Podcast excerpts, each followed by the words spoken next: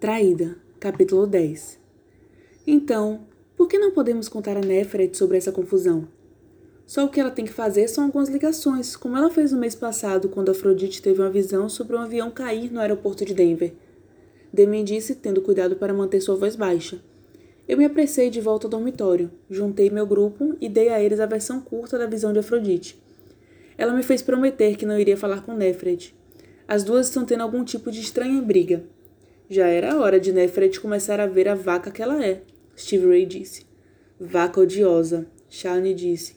Bruxa do inferno. Erin concordou. É. Bem, o que ela é não importa. São as visões dela e as pessoas estão em perigo perigo de morrer, eu disse. Eu ouvi que as visões dela não são mais creditáveis, porque Nix retirou seu favor em relação a Afrodite, Demian disse. Talvez seja por isso que ela te fez prometer não ir a Nefret, porque isso é algo que ela inventou e ela quer que você surte e faça algo estranhamente embaraçoso e faça você parecer incompetente ou se meta em problemas. Eu também pensaria isso se não estivesse visto ela ter a visão. Ela não estava fingindo, eu tenho certeza. Mas ela está dizendo a verdade toda? Steve Ray perguntou. Eu pensei por um segundo. Afrodite já tinha admitido para mim que ela podia esconder partes da sua visão de Nefret. O que me faz pensar que ela não está fazendo a mesma coisa comigo.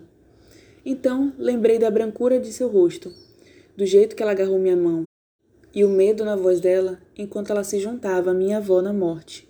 Eu tremi. Ela estava dizendo a verdade. Eu disse: Vocês vão ter que confiar na minha intuição. Eu olhei para meus quatro amigos. Nenhum deles estava feliz sobre isso, mas eu sabia que cada um deles confiava em mim e que eu podia contar com eles. Então, o negócio é o seguinte: eu já liguei para vovó. Ela não estará na ponte, mas um bando de pessoas irá estar. Precisamos descobrir um jeito de salvar essas outras pessoas. Afrodite disse que uma barca vai bater na ponte e fazer ela cair? Demi perguntou. Eu acenei. Bem, você poderia fingir ser Nefret e fazer o que ela faz. Ligar para quem quer que esteja no comando da barca e dizer a eles que um dos estudantes teve uma visão sobre essa tragédia. As pessoas escutam Nefret. Eles têm medo de não ouvir. É um fato bem conhecido que as informações dela salvam vidas humanas. Já pensei sobre isso, mas não vai funcionar, porque Afrodite não viu a barca claramente. Ela nem tem certeza se é uma barca. Então não tem como começar a contatar alguém. Eu não posso fingir ser Neferet. É errado. Eu quero dizer, em falar em pedir para se meter em problemas. Você não pode me dizer que quem quer que esteja falando não vai retornar a ligação com algum tipo de relatório para Neferet. Então, o inferno está à solta. Cena horrível. Shawnee disse. É. Nefret poderia descobrir que a bruxa teve outra visão. Então nossa promessa de não dizer nada é quebrada, Eren disse. Ok, então parar a barca não tem como, e fingir ser Nefret também não. Isso deixa a ponte como nossa única opção, Demian disse. Foi o que eu pensei também. Ameaça de bomba, Steve Ray disse de repente. Todos olhamos para ela. Hã? Eren perguntou. Explique, Shawnee disse. Ligamos para quem quer que os malucos fazem ameaças de bomba, ligam. Na verdade, isso poderia funcionar, Demi disse. Quando tem uma ameaça de bomba num prédio, eles sempre evacuam. Então, é difícil de imaginar que se houver uma ameaça de bomba na ponte, a ponte seja fechada. Pelo menos até descobrirem que a bomba é falsa. Se eu ligar do celular, eles vão saber quem eu sou. Vão? Eu perguntei. Oh, por favor, Demian disse, balançando a cabeça como se eu fosse uma idiota completa. É claro que eles podem rastrear celulares. Isso não é os anos 90. Então o que eu faço? Você ainda pode usar um telefone, mas vai ter que ser um descartável, Demian explicou. Que nem uma câmera descartável? Onde você esteve? Shawnee perguntou. Quem não sabe sobre celulares descartáveis? Eren falou. Eu não sei, Steve Ray disse. Exato, as gêmeas falaram juntas. Aqui. Demian pegou um Nokia que parecia muito nerd do bolso. Use o meu. Por que você tem um descartável? Eu estudei o telefone, parecia normal. Eu comprei depois que meus pais surtaram por eu ser gay. Até eu ser marcado e vir aqui, eu senti que eles estavam me castigando para toda a vida. Quero dizer, não que esperasse que eles fossem me trancar num armário ou algo assim, mas eu estava preparado. Desde então, carrego sempre um. Nenhum de nós sabia o que dizer. É uma droga que os pais de Damien tenham surtado tanto por ele ser gay. Obrigado, Damien, eu finalmente disse. Sem problemas. Quando você terminar, desligue ele e me devolva. Eu vou destruí-lo. Ok. E se certifique de dizer a eles que a bomba está plantada embaixo das linhas de água. Assim eles fecham a ponte por tempo suficiente para mandar os motoristas pararem. Eu acenei. Boa ideia. Vou dizer a eles que a bomba vai explodir às 15h15, 15, que é a hora exata que Afrodite disse que marcava o painel do carro da minha avó, que ela bateu. Eu não sei quanto tempo essas coisas levam, mas você provavelmente deveria ligar lá pelas duas e meia. Me parece tempo suficiente para que eles fechem a ponte, mas não tempo demais para descobrirem que é uma ameaça falsa. E deixar os carros voltarem a circular na ponte cedo demais, Stevie Ray disse. Ah, gente, Shawnee disse, para quem você vai ligar? Diabos, eu não sei. Eu estava sentindo estresse nos ombros e sabia que eu ficaria com enorme dor de cabeça em breve. Pesquisei no Google. Eren disse. Não, Demi disse rapidamente. Não queremos nenhum tipo de traço no computador. Você só precisa ligar para a filial local do FBI. Estará na lista telefônica. Eles vão fazer o que fazem com as ligações dos loucos, como rastrear e colocar eles na cadeia pelo resto da eternidade. Eu murmurei mal-humorada. Não, não vão pegar você. Você não está deixando nenhum rastro. Eles não terão motivo para pensar que é um de nós. Ligue às 14h30. Diga a eles que plantou uma bomba debaixo da ponte, porque. Demi hesitou. Por causa da poluição, Stevie Ray disse. Poluição? Shawnee perguntou. Eu não acho que deve ser por causa da poluição. Acho que deve ser porque você está cansada da interferência do governo nos setores privados, Erin disse. Eu pisquei para elas. Que diabos ela disse? Excelente ponto, gêmea. Shawnee falou. Eren riu. Eu pareço meu pai. Ele estaria orgulhoso.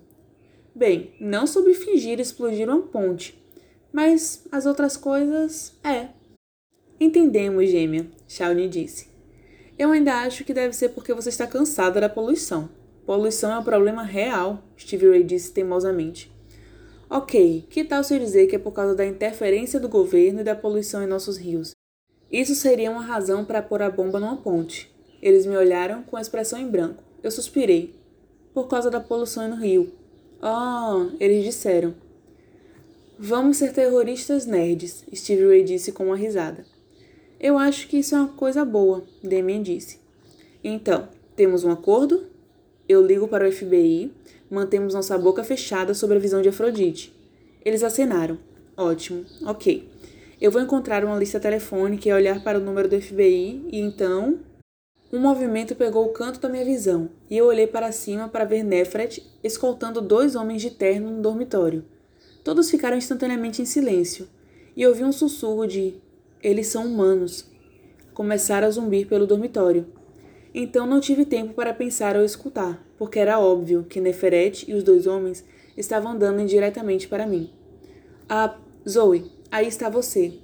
Nefret sorriu para mim com seu calor usual. Esses cavalheiros precisam falar com você.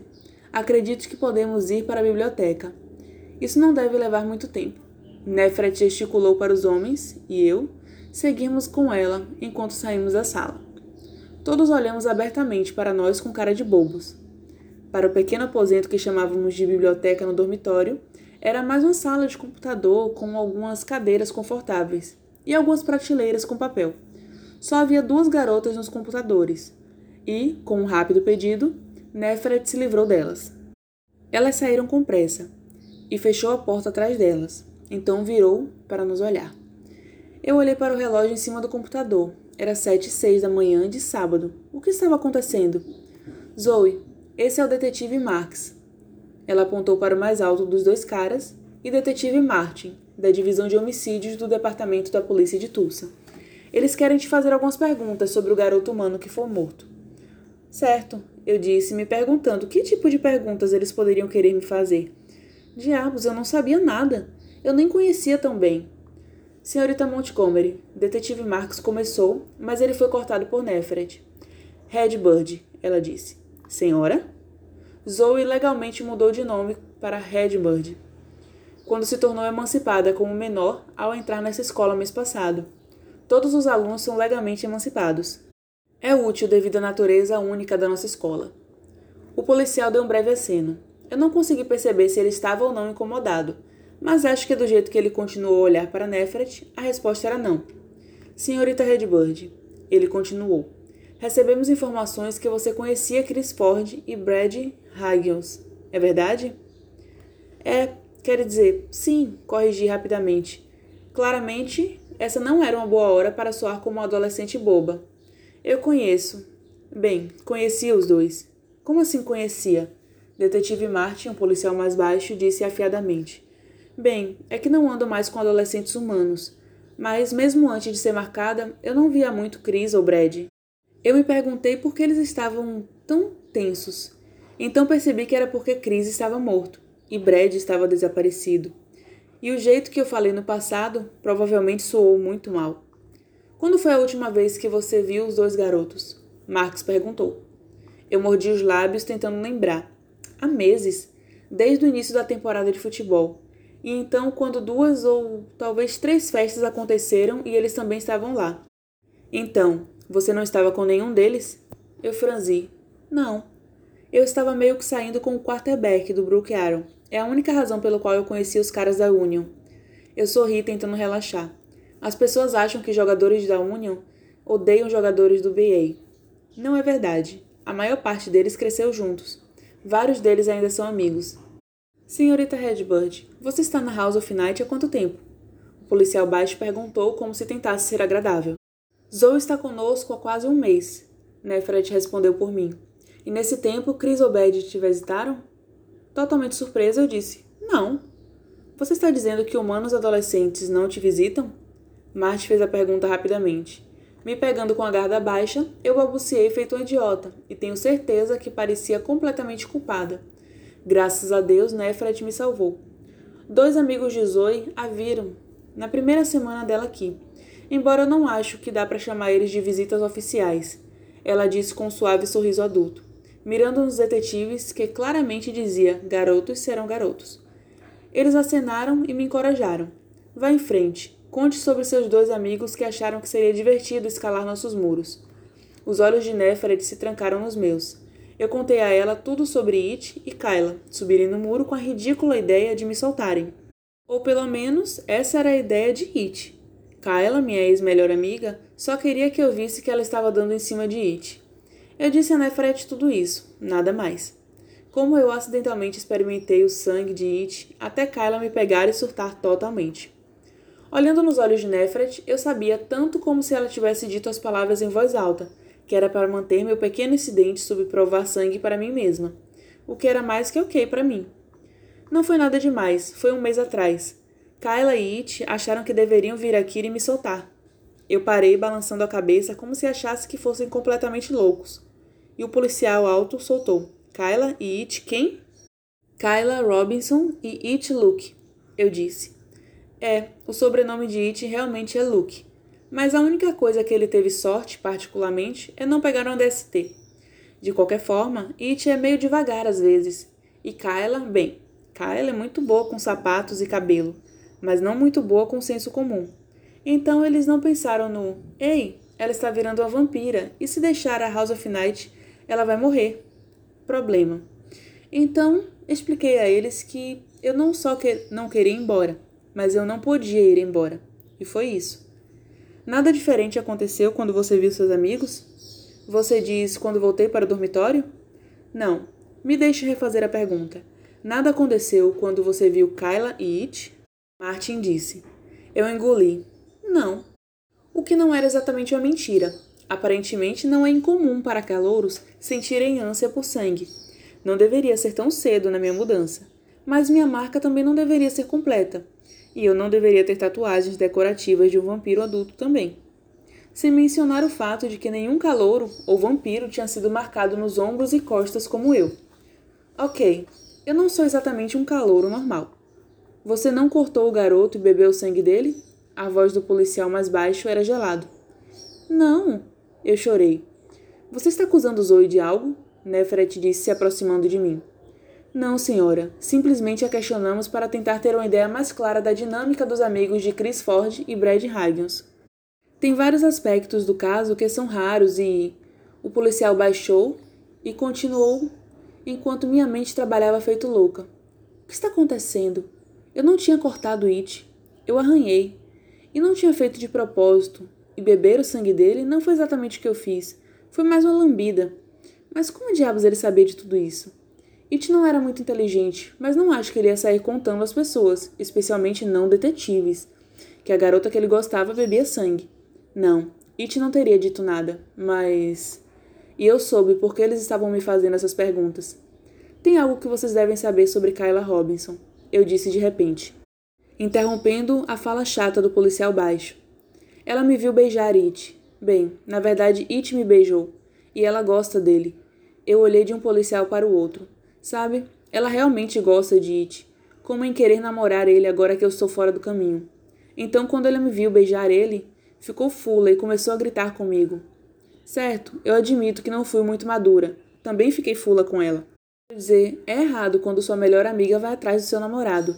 De qualquer forma, eu fiquei incomodada, como se estivesse embaraçada de admitir o que eu ia contar a eles. Eu disse algumas coisas maldosas para Kyla e a assustei. Ela surtou e foi embora. Que tipo de coisa maldosa? Detetive Marx perguntou. Eu suspirei. Algo do tipo que se ela não fosse embora, eu ia voar para fora do muro e sugar o sangue dela. Zoe! A voz de Neferet era afiada. Você sabe que isso é inapropriado. Já temos problemas o suficiente de imagem sem você assustar adolescentes humanos de propósito. Não é de se admirar que a pobre criança tenha falado com a polícia. Eu sei. Sinto muito. Embora eu soubesse que Nefret estivesse atuando comigo. Eu ainda tive que me conter para não chorar com o poder da voz dela. Eu olhei para os detetives, os dois estavam olhando para Nefret com olhos abertos e vidrados. Ah. Então, até agora ela só tinha mostrado seu rosto lindo. Eles não faziam ideia do tipo de poder que estavam lidando. E você não viu nenhum dos adolescentes desde então? O policial alto se perguntou, depois de uma pausa desconfortável. Só mais uma vez. E só foi o It durante o ritual de Sanhai. Desculpe, o quê? Samhain é um nome antigo para uma noite que você provavelmente conhece o Halloween. Nefret explicou.